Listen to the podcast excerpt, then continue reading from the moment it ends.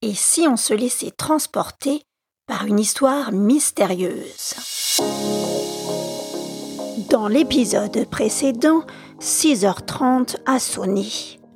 Alors que le président du tribunal et toute l'audience s'impatientent, Rouletabille, en prenant tout son temps, finit par révéler le nom de l'assassin.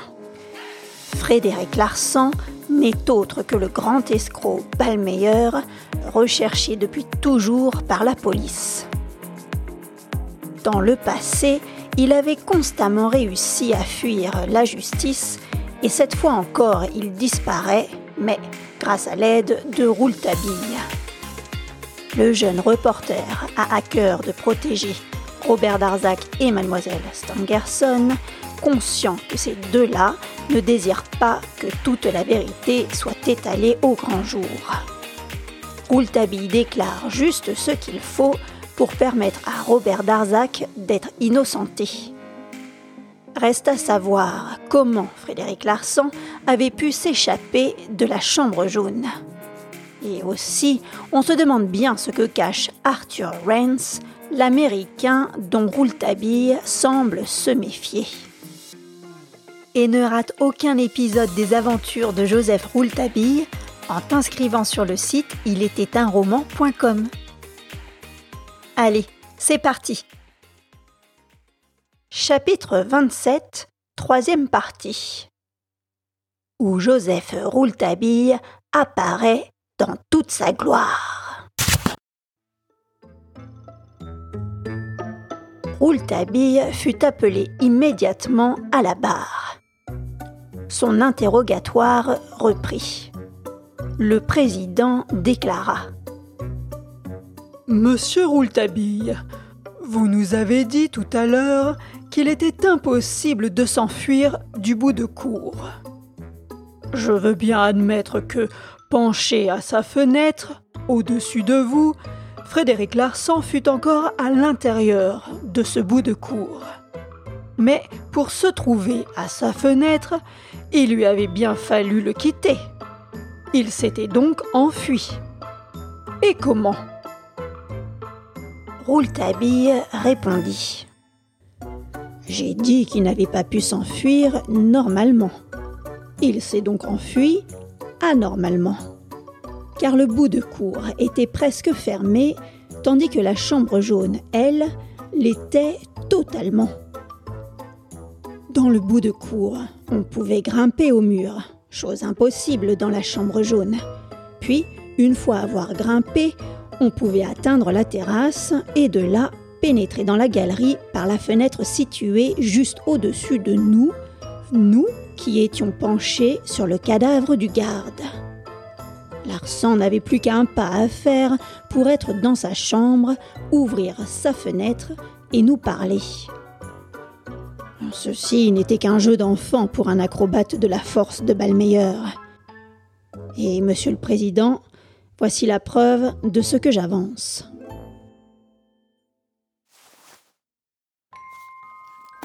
Rouletabille tira de sa poche un petit paquet qu'il ouvrit. Il en sortit un petit bâton. Tenez, monsieur le président, voici cette tige de bois, une cheville. Elle correspond exactement au trou qui se trouve sur le mur juste en dessous de la terrasse. Larsan prévoyait tout. Il avait réfléchi à tous les moyens de pouvoir fuir. Il avait pensé à enfoncer cette cheville dans ce trou, et ainsi, en posant un pied sur le petit muret au coin du château et l'autre pied sur la cheville, une main agrippant la corniche de la porte du garde, l'autre la terrasse, Frédéric Larsan disparaît dans les airs. Il y réussit d'autant mieux que ce gaillard, ce soir-là, n'était absolument pas endormi par un narcotique comme il avait voulu nous le faire croire. Nous avions dîné avec lui, monsieur le président, et au dessert, il nous joua le coup du monsieur qui tombe de sommeil. En vérité, il avait besoin de faire croire que lui aussi était endormi, pour que le lendemain, on ne s'étonnât pas que moi, Joseph Rouletabille, j'ai été victime d'un narcotique en dînant avec Larsan.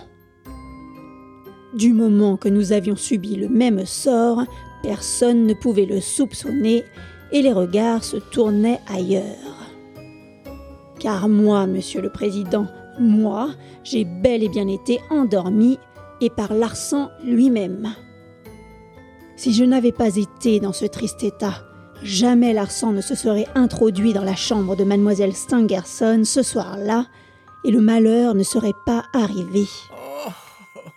On entendit un gémissement.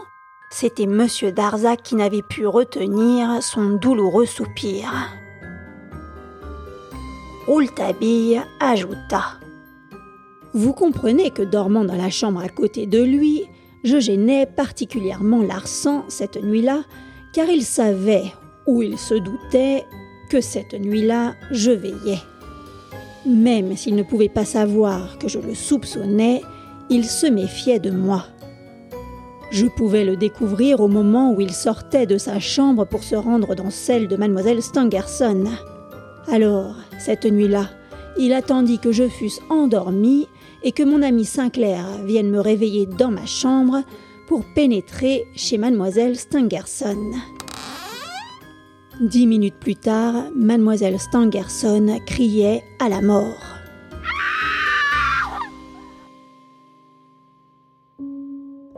Le président demanda Comment étiez-vous arrivé alors à soupçonner Frédéric Larsan? Le bon bout de ma raison me l'avait indiqué, monsieur le président. Alors je gardais un œil sur lui. Mais c'est un homme terriblement fort, et je n'avais pas prévu le coup du narcotique. Même si je savais grâce au bon bout de ma raison, il me fallait une preuve tangible, une preuve certaine. Qu'est-ce que vous entendez par le bon bout de votre raison, monsieur Rouletabille Eh bien, monsieur le président, la raison a deux bouts, le bon et le mauvais. Il n'y en a qu'un sur lequel vous puissiez compter, c'est le bon. Celui que rien ne peut faire craquer, quoi que vous fassiez, quoi que vous disiez. Au lendemain de la galerie inexplicable, alors que j'étais complètement anéanti, je ne savais plus me servir de ma raison, car je ne savais pas par où la prendre. Je ne comprenais plus rien. J'étais alors courbé sur la terre en train d'observer des traces de pas. Soudain, je me suis relevé en m'appuyant sur le bon bout de ma raison et j'ai décidé de retourner dans la galerie. Là, je me suis rendu compte que cette fois, l'assassin que nous avions poursuivi n'avait pas pu quitter la galerie normalement ni anormalement. Alors, j'ai utilisé le bon bout de ma raison. J'ai tracé un cercle et j'ai posé le problème à l'intérieur. Et j'ai pensé, puisque l'assassin ne peut pas être en dehors du cercle, c'est qu'il y est dedans. C'est qu'il y est à l'intérieur à l'intérieur de la galerie. Alors, qui sont les personnes que je vois dans ce cercle? Le bon bout de ma raison me guide, et en mettant de côté l'assassin qui doit forcément s'y trouver, je vois 1. Le père Jacques 2. Monsieur Stangerson 3. Frédéric Larsan et 4. Moi. En comptant l'assassin, cela devait faire cinq personnages. Or, quand je cherche à l'intérieur du cercle, ou pour être plus clair, quand je cherche à l'intérieur de la galerie, je ne trouve que quatre personnages. Et il est démontré que le cinquième n'a pas pu s'enfuir, il n'a donc pas pu sortir du cercle. Cela signifie dans mon cercle, il existe un personnage qui compte pour deux, c'est-à-dire qui est à la fois son propre personnage et le personnage de l'assassin. L'assassin était parmi nous. Pourquoi ne m'en étais-je pas aperçu avant? Tout simplement parce que le phénomène du doublement du personnage ne s'était pas produit sous mes yeux. Qui était donc ce double personnage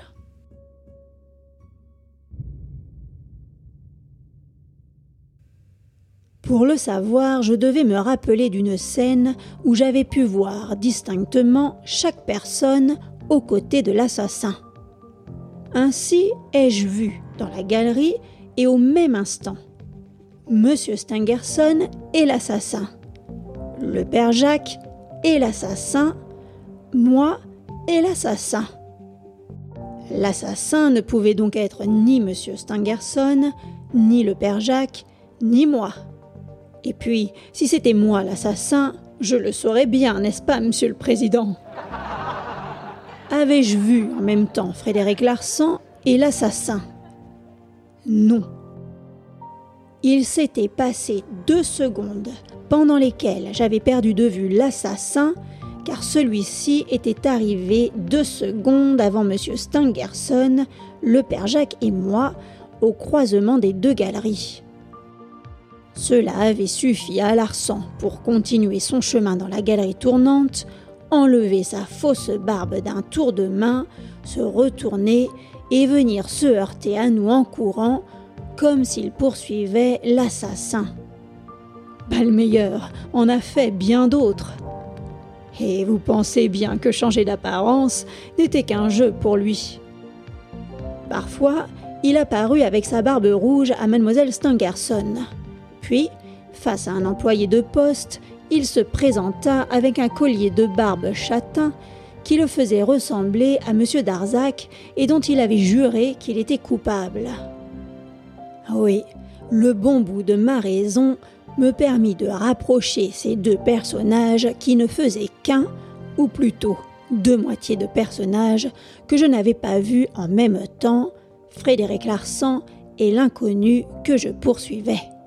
Les deux moitiés ensemble formaient l'être mystérieux et formidable que je cherchais, l'assassin.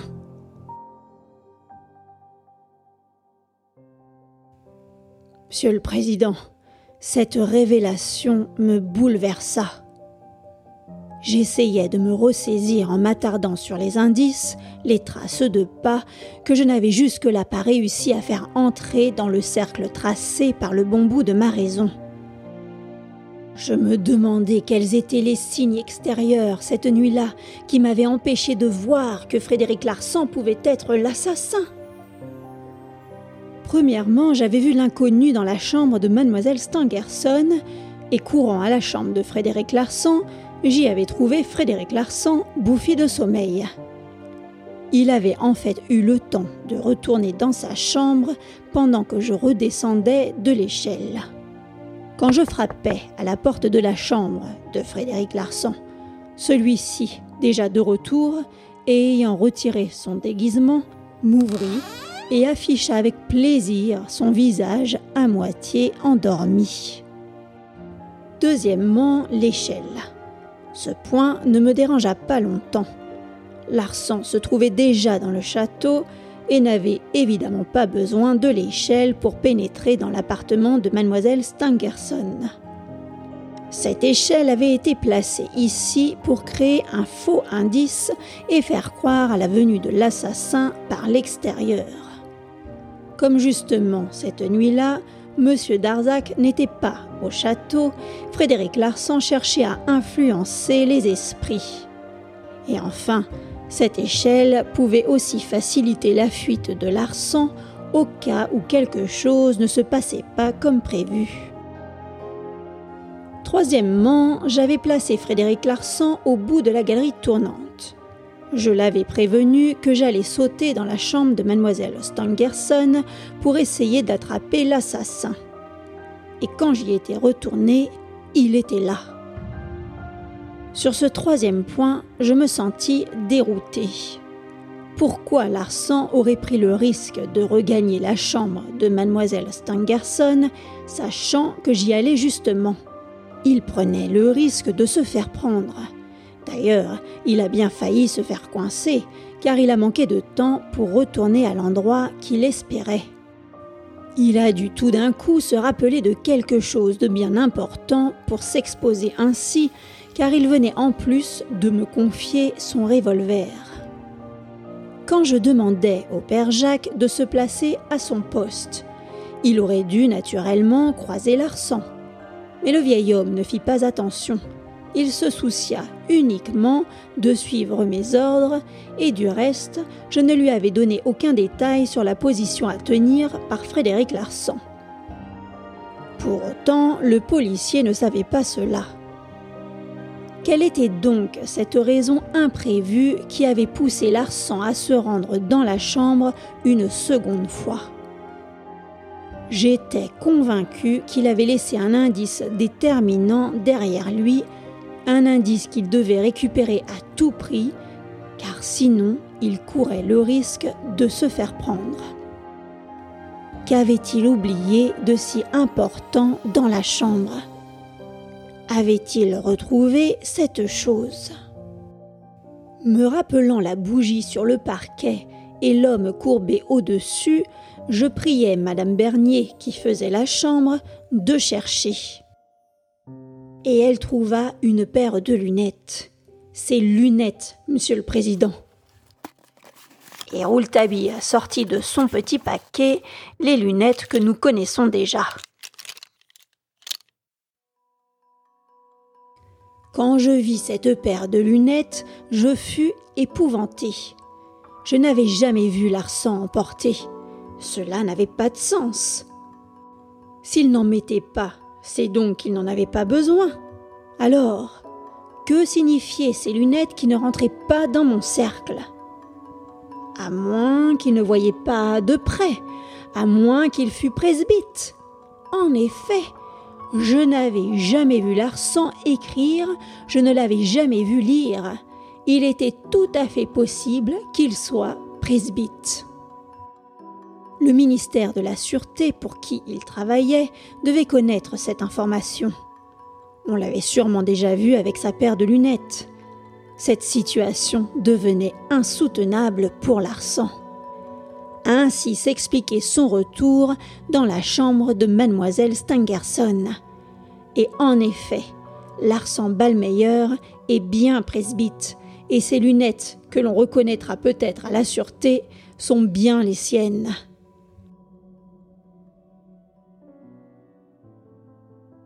Rouletabille continua. Vous voyez, monsieur, quel est mon mécanisme de pensée. Je ne demande pas aux indices de m'apprendre la vérité. Je leur demande simplement de ne pas aller contre la vérité qui m'a été révélée par le bon bout de ma raison.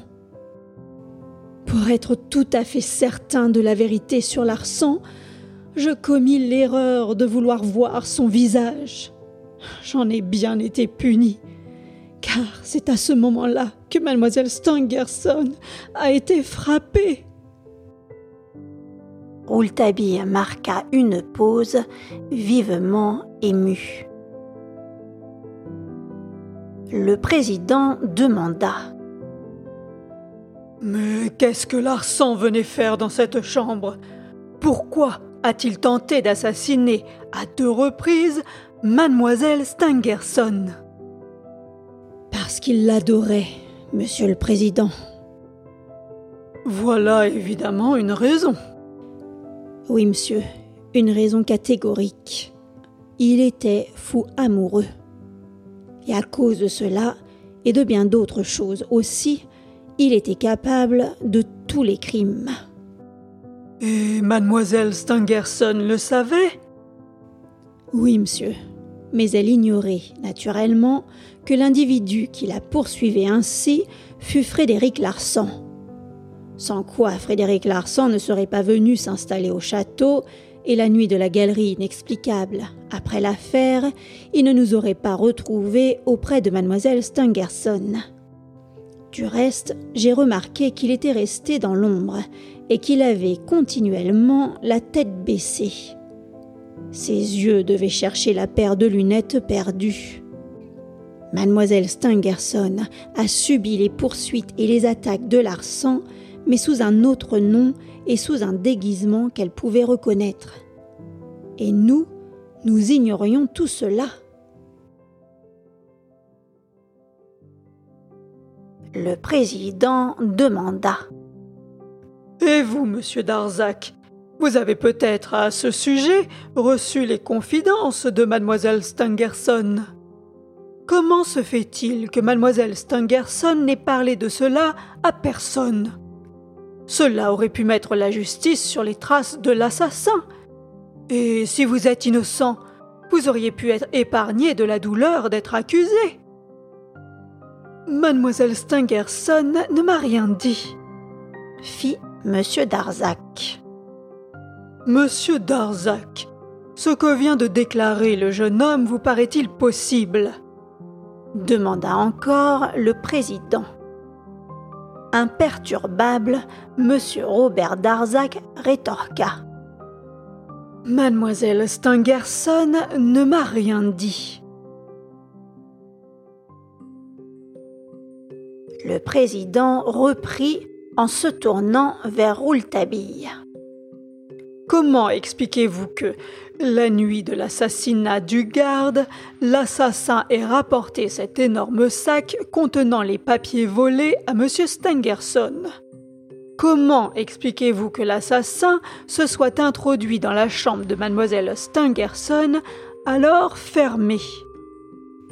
Monsieur le Président, concernant cette dernière question, il est facile, je crois, d'y répondre. Un homme comme Larsan Balmeyer devait facilement pouvoir faire faire les clés dont il avait besoin.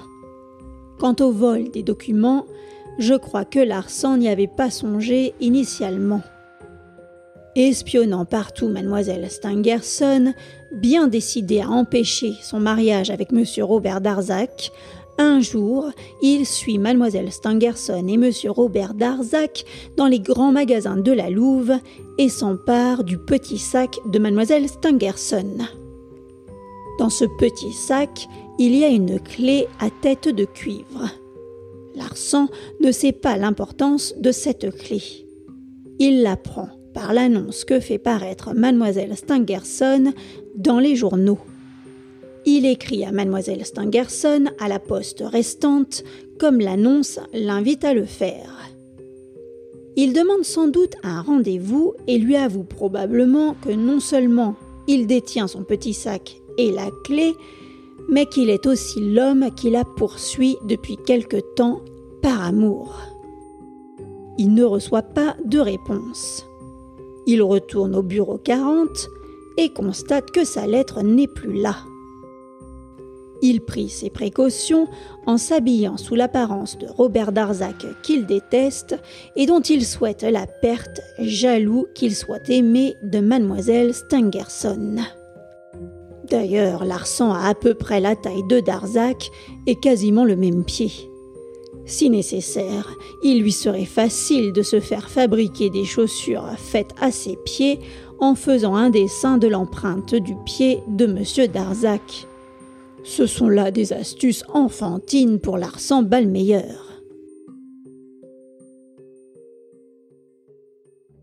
Donc, il ne reçoit ni de réponse à sa lettre, ni de rendez-vous, alors qu'il détient toujours la petite clé précieuse dans sa poche. Eh bien, puisque mademoiselle Stangerson ne vient pas à lui, il décide que lui ira à elle. Son plan est préparé depuis longtemps. Il s'est documenté sur le glandier et sur le pavillon. Un après-midi, alors que monsieur et mademoiselle Stangerson sont sortis en balade et que le père Jacques est absent, il s'introduit dans le pavillon par la fenêtre du vestibule. Il est seul. Il observe les meubles. L'un d'eux, d'apparence étrange, ressemble à un coffre-fort et présente une toute petite serrure.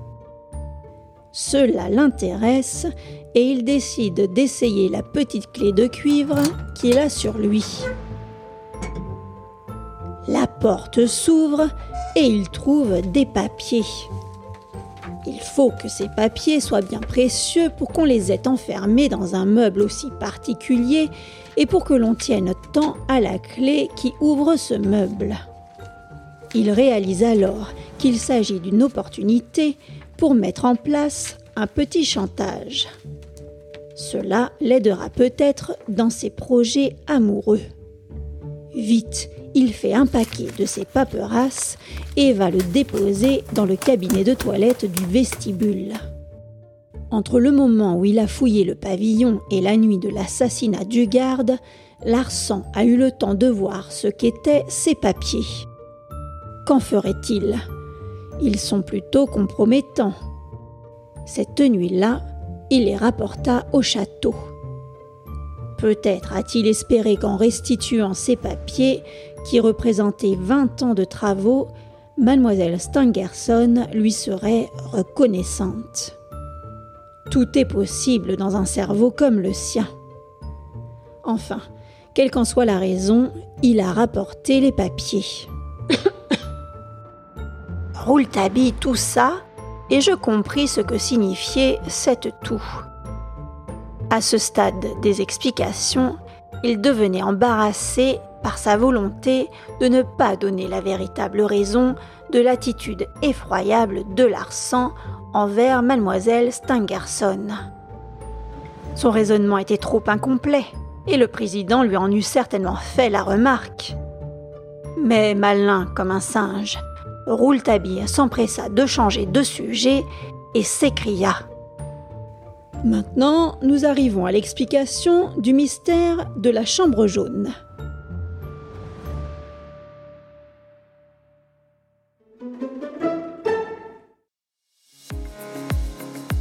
Rouletabille doit faire attention à ne pas trop en dire pour ne pas trahir Robert Darzac et mademoiselle Stangerson.